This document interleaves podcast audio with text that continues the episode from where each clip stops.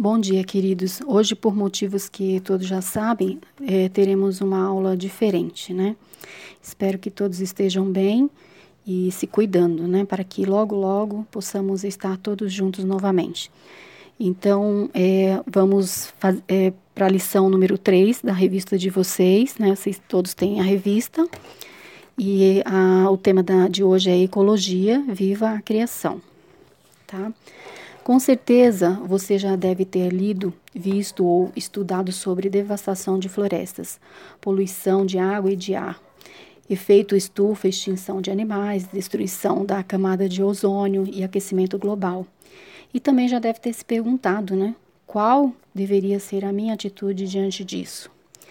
Vamos ver no Salmo 24:1, que diz: Do Senhor é a terra e tudo que nela existe, o mundo e os que nele vivem.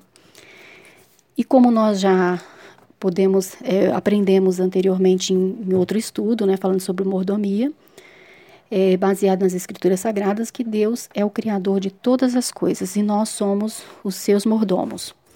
Portanto, a Igreja de Cristo e cada cristão verdadeiro deve sim se envolver com a preservação, o bom uso e proteção da criação. E quais são os principais atos que praticamos que destroem a criação? Você já pensou nisso? Vou citar uns aqui que são os principais, né? Que é a poluição do ar, a poluição da água, desperdício de água, a poluição do solo, desmatamento, né? Então, o que nós precisamos entender é que cuidar da criação de Deus é mandamento para a humanidade e nos responsabilizar pela preservação da criação de Deus no dia a dia. E não somente isso, né? Precisamos agir. Como mudar de comportamento que prejudica o meio ambiente, né? Por exemplo, né, não jogar lixo nas ruas, nas praias, etc. E separar o lixo corretamente na sua casa. Adotar comportamentos de cuidado com a natureza. Né, também é, exemplos são economia, economizar água, economizar energia elétrica, reciclar e e reduzir o lixo, participar é, ou até mesmo organizar um grupo de conscientização ecológica na igreja, é uma ideia, né? Vamos ver a, o que a Bíblia diz sobre a natureza? Deus fez inúmeras referências a tudo que criou: rios, mares, montanhas, desertos, cavernas, sol, lua, estrelas, aves, répteis, plantas, frutas e até insetos, né?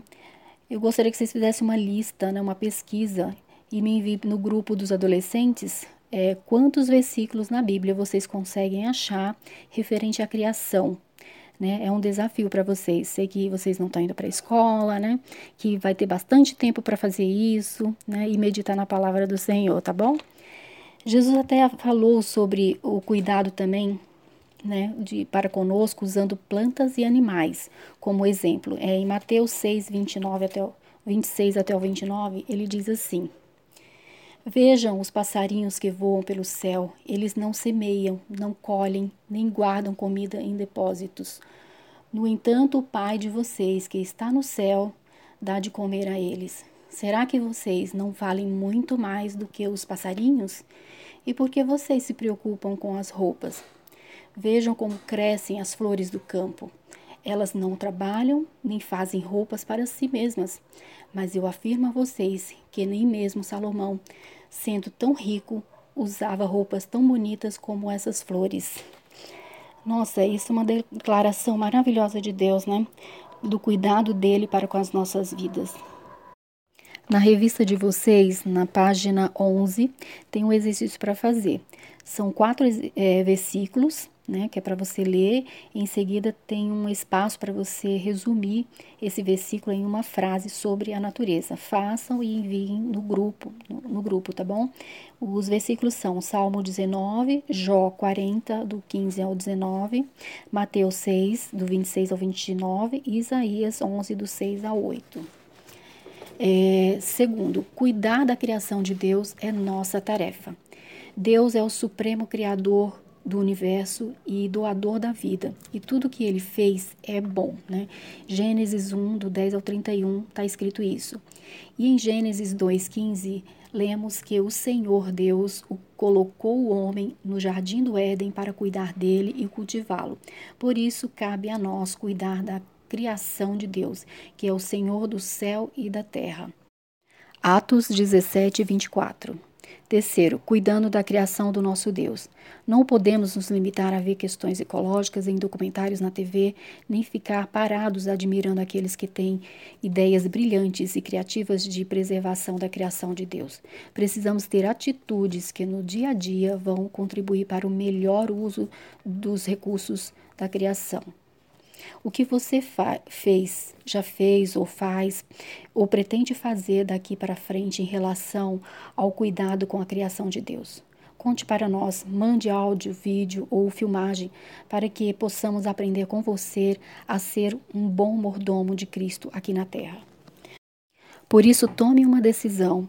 Deus é o Senhor da criação e nós seus mordomos. Por isso é sua e minha missão cuidar de preservar e administrar com sabedoria e critério o que Deus criou.